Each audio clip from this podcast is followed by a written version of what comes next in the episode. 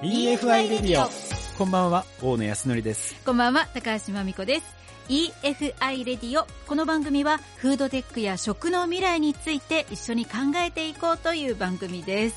さあ大野さん今週のゲストの方は？今週のゲストは有限会社穂高村代表取締役の坂川照子さんにお越しいただいております。はいこの後ご登場お楽しみに。EFI レディオ改めましてゲストの方ご紹介させていただきます。有限会社穂高村代表取締役坂川照子さんです。よろしくお願いします。はい穂高村の坂川でございます。本日はよろしくお願いいたします。よろしくお願いします。まずあの坂川さんがですねどんなことをこうされているのかなということで、はい、今されているお仕事の内容を教えていただけますか、はいオリーブオイルとドレッシングを製造販売しています、うん、でオリーブオイルはヒメリアというブランドでまたドレッシングは穂高村というブランドで販売しております。はい。このオリーブオイルについてね大野さんちょっと今日はじっくりと伺っていけたらななんて思っております、実はこの番組始まる前に試食をさせていただいたんですけれども、うん味しかったですよね。大野さんだって後ろにのけぞりましたもんね。そうですね。いろいろなレシピをこう、出されてるんですけれども、はい、その中で卵とオリーブオイルしかも醤油と一緒にかけるですとか、うんうん、お味噌汁にかけるっていうのも発想がなかったんですよね。でも、うん、今日食べてみて、うん、合うと ねえ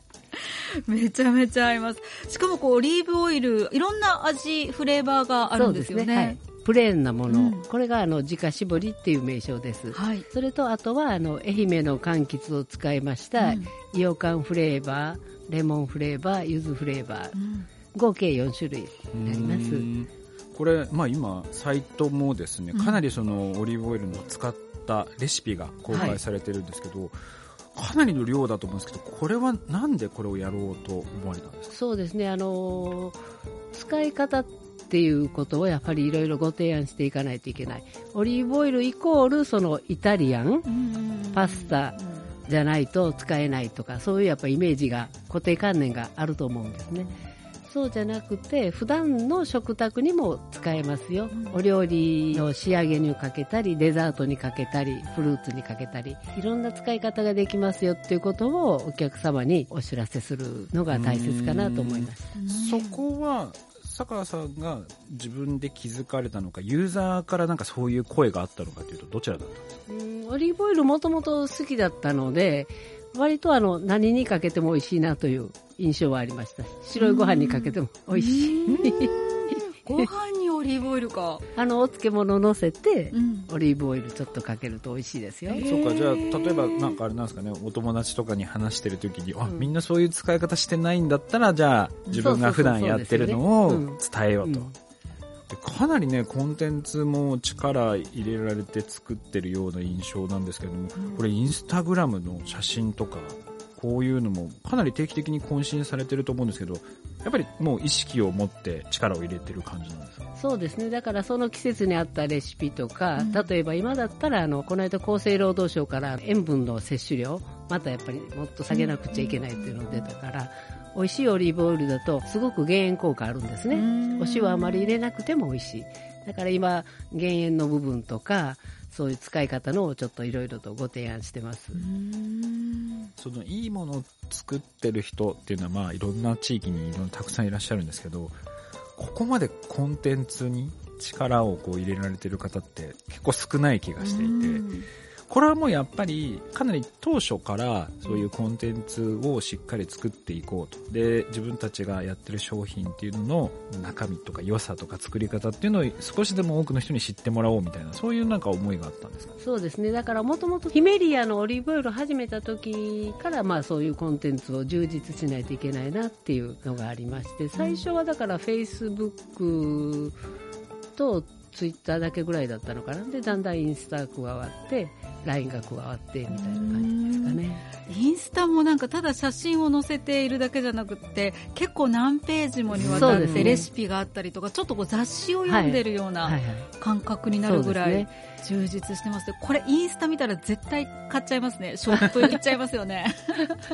いやすごいなと思いましたえでもこういうのは社内にいるのか社外の方と連携しながら作ってるのかっていうとどうやってこれ作られてるんですか？それはねあのお料理の写真はヒメリアのあのアンバサダーさんが6人いらっしゃってその方がアップしてくれるんですね、でそれをまあピックアップしてその季節に合ったとかいろんな思考に合ったものをまあ揃えてインスタで冊子風に紹介していくっていうことをやってます、えこれは坂川さんがそういうアンバサダーみたいな要はそういうのを広める人っていうのがいた方がいいだろうっていうふうに企画されたんですか、そうですね。なんかあの先ほどからお話聞いてると非常にビジネス感覚が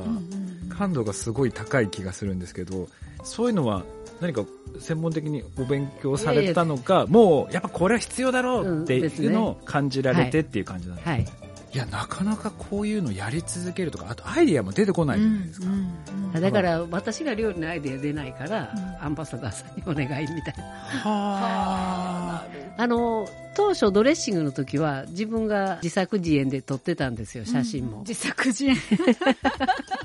確かに自作自演。やってたんですけども、はい、なかなか時間もないし、オリーブオイルになるとますます難しいなと思って。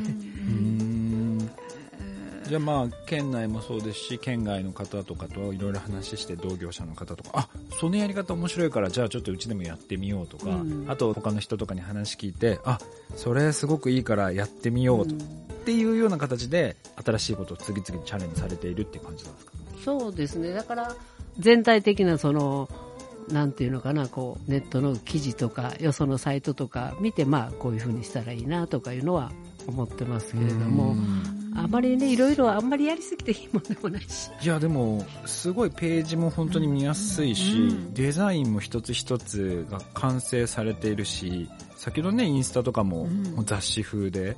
で、これをこうやり続けるっていうのがすごく大変だったんじゃないかなと思うんですけど、これなんかやっぱり長期的にやり続けてるっていうのは何か理由があるんですか？そうですね。だからやめると、今までやってきたのがダメになるじゃないですか。でやり続けないとやっぱり見てもらう人も増えないし、お客様にもやっぱり知っていただけないかなと思って。あの坂川さんはそのオリーブオイルをこう作り始めても何年ぐらいに？搾油を始めてから多分4年目ぐらいにはなるかも分かりませんね。そもそもやろうと思ったこういったドレッシングもオリーブオイルもそうですし、うん、やろうと思った理由っていうのは？穂高村のドレッシングは、はい、あのもともとコーヒー屋さんやってた時の炎上なんですよね。軽食の時のドレッシングとか手作りしてたのが、お店はもうなくなったんだけども、それを商品として残すというので始まったんですよね。で、それでずっとドレッシングだけをやってたんですけど、やはりどうしても競争も大変だし、ドレッシングはなかなかその単価も取れないし、で、味も皆さん好みがものすごく分かれるじゃないですか。で何かやっぱり新しいのを入れないとちょっと大変だなというのでもともとオリーブオイル好きだったので、うん、その製品を輸入して売ろうっていう気持ちは全くなくて、うんうんうん、やるんだったらやっぱり自ら絞ってやりたいなということで始めました。始められたのが坂川さんがおいくつぐらいの？67かな？6ぐらいからやってたのかな、うんすごい。すごい、もう。モチベーションが。ね40代半ばで私ちょっと疲れてきてるんですけど、なんかこの、このパワーってどっからこう湧いてこられるんですか、うん、私もでも40代、50代よりか今のがなんか元気な気がする。自分でも。そのなんかこう。わかんないけどね。なんだ、なんなんでしょうね。でも体を動かして働くのはやっぱり好きなので、オリーブオイルも自分で絞ってるんですよ。もちろん機械は使いますけどね。大体半日ぐらい搾油にかかるんですけども、やっぱりその体を動かしてものを作るというのが好きなんじゃないですかね、多分。あと考え方とか、うん、そういうこの脳の思考性が非常に若いなっていう、うんうん、例えばインスタグラムをやろうとか、LINE を使ってそのサポートしようとか、60過ぎてからそういうのをこう考えるってなかなかこうできないじゃないですか、うん、そういうの考えてるの楽しい人ですか？あそうですね。ただあのその実際のオペレーションはできないよ、パソコンの、私。なんかそういうのはできる人にお願いをしてっていう。自分は更新だけみたいな。いや、でもなかなかできないですよ。でもきっとそういうものの積み重ねがファンを呼んでいって、そのファンっていうのがどんどん固定客になっていく。結局今のもので小売り系で多いのが、まあ、ある特定のところに広告を出して、うん、それでこう加入を取るっていうパターンだと思うんですけど、うん、おそらく多分そういうのとは違うやり方でやられてるのかなっていう形になってるんですけど、だからもう長年のお客さんっていうのは結構いらっしゃいます。このオリーブオイルもめちゃめちゃ色が綺麗。そうですね。はいこれなんかどんなところにこだわって？そうそれはあの絞りたてをお届けしたいっていうのがあったのでそのスペイン産の冷凍の生果実を直輸入して、うん、それをあの解凍して絞ってるんですよ。だから1週間に1回でも2回でも、うん、だから昨日おとといとオイル絞りました2日間。で来週もまた絞ります。絞るって結構時間かかるそうですね。やっぱ4時間半ぐらい。作業最初に洗い始めてからかかりますね。片付けまで入れた。らギューっていう感じじゃなくてもポトポトっていうイメージの。だからオリーブはまず果実をあの砕くんですよね、うんうん、砕いたものを低温27度以下で1時間ぐらい練り込むんですね。でそれを遠心分離にかけてオイルを取り出すんですよ。科学的な処理はしていない。だからあの絞りかすがいっぱいできるんですけど、うんうん、それにも本当だったらあのなんか入れたらもっとオイルは取れるはずですけど、それ今イオノさんであのキノコの培地に使ってもらってるんですよ。美味しいキノコできますよ。へえやばい今日ちょっとオリーブオイルの見方がだいぶ変わってきました。食べ方もそうだし使い方。本当ですね。うんだから我々結構オリーブオイルって名前は知ってるけど、うん。意外にこの使い方とか知らないこと多いんだなっていう、うん、多いです。本当に私もパスタか、それこそカルパッチョにちょっとかけるとか、でもそれってあの輸入品のオリーブオイルでしょ？かけてす。ごく美味しいと思います？あんまり。思わないでしょ？はい、だからいくらそのなんとかで金賞を取りましたっていうんでも、日本人のテイストに合うかどうかの問題もあるじゃないですか。だから向こうのお料理は結構そのなんていうのかな味が結構ヘビーなお料理が多いからああいうオリーブオイルでもいいけど日本の普通に和食の食卓とかに合うんだったらやっぱりこちらのオイルの方が合うと思うんですよね。なんか予感フレーバー開けた途端にこうああそうですよね。深呼吸したくなるぐらい予感の香りが立ちますね。はいでパンにつけて食べたらもうなんか止まらないというか めちゃめちゃこう染み込ませてしまいました。ぎゅーって。えこれ一本食べるでしょ？一本食べちね、ここに置いてあったパンがみんななくなっていくっていう。パン足りないですけどみたいな感じで。パンだけじゃなくって本当にこう和食にも合う。例えばこう納豆にかけたりとか、ね。うん、だから栄養的にもほら納豆はい、いいじゃないですか、オリーブオイル。ね、少し入れて。あと卵かけご飯に。卵かけご飯とか、だから、こだわらなくていいんですよ。もうだから基本全部にそうですかけてみる調味料ですから、オリーブオイルは。とこれからの季節、そうめんも使えるって聞いて。おそうめんとかおそばとか、つけだれにちょっとオリーブオイルを。いつも同じ麺ついだと飽きるでしょ？飽きる。3日で飽きる。なるほど。あと、お刺身とかにも、そうですね。うん、お刺身美味しいよね。しそう。声が、声が出てない。だからあの、あれ、塩叩きにオリーブオイルとか。ああ、合う。合うよね。合う。これ、マダイ絶対うまいですね。ああとお味噌汁にもちょっと最後一回しというか、ねうん、結局あのお汁物とかに入れると、はい、無駄なく全部食べれる、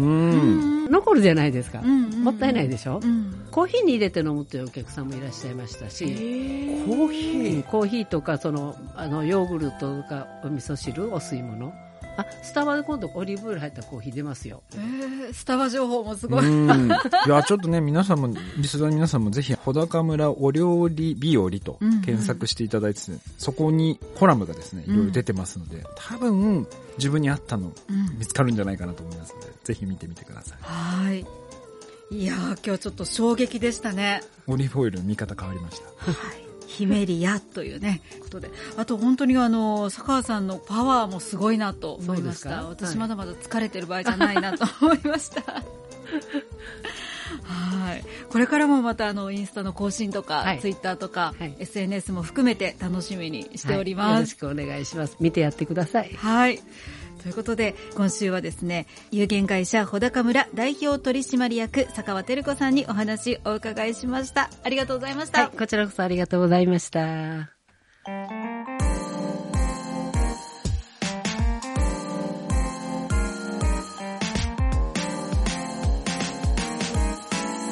EFI トピックス。さあ、それではここからは EFI トピックスのコーナーです。大野さん、今週はどんなニュース、はい、話題でしょうか？今週はですね、はい、チャット GPT です。ああ、来ました、ねはい、よく聞くんじゃないかなと思うんですけれども、うんうん、え、それと食ってどんな関係があるのと。うん、確かに。でね、これね、ぜひ皆さんに使っていただきたいなと思うんですけれども、はい、このチャット GPT 今、こうニュースでね、よく聞くんですけれども、うん、AI で今話題なんですけれども、何でも答えてくれるんですね。例えば、商品の名前前を考えたいと。じゃあそれの案を30パターン考えてくれる。もちろんそれが自分が思ってる通りの答えがバシッと出ないかもしれないですけど、壁打ち相手としてはすごい最適で、その料理のレシピもそうですし、名称もですし、デザインですとか、売り方とか、そういうものを相談できるんですよね。で、なんとですね、それ無料なんですよ。だから Google のアカウントさえあれば、誰でも無料で使えるので、今こういうことが困ってるとか、こういうちょっとアイデアが今ないから複数パターン考えてほしいっていうのがあったらですね、ぜひ使ってみてください。本当に役に立つので。私実は選曲の相談したことがあります。この季節のドライブに最適な曲を10曲選んでくれたら出てきて、さすがやなっていう 選曲でした。藤井文入ってました？入ってませんでした まだまだやなと思ってでも多分あの年代とかね、うんうん、そういうものを細かくまた入れていくとすごい最適な答え出してくれるので、うんうん、自分たちがそのターゲットが誰でどういう人に広めたいとかっていうのを入れていくとよりその精度が高い答えが返ってくるんで。ね、ぜひね、本当気軽に、難しくなかった全然難しくないです。ね、はい。なので、ぜひ皆さんも使っていただければなと思います。はい、ということで、今週の EFI トピックスのコーナーでした。EFI レディオ「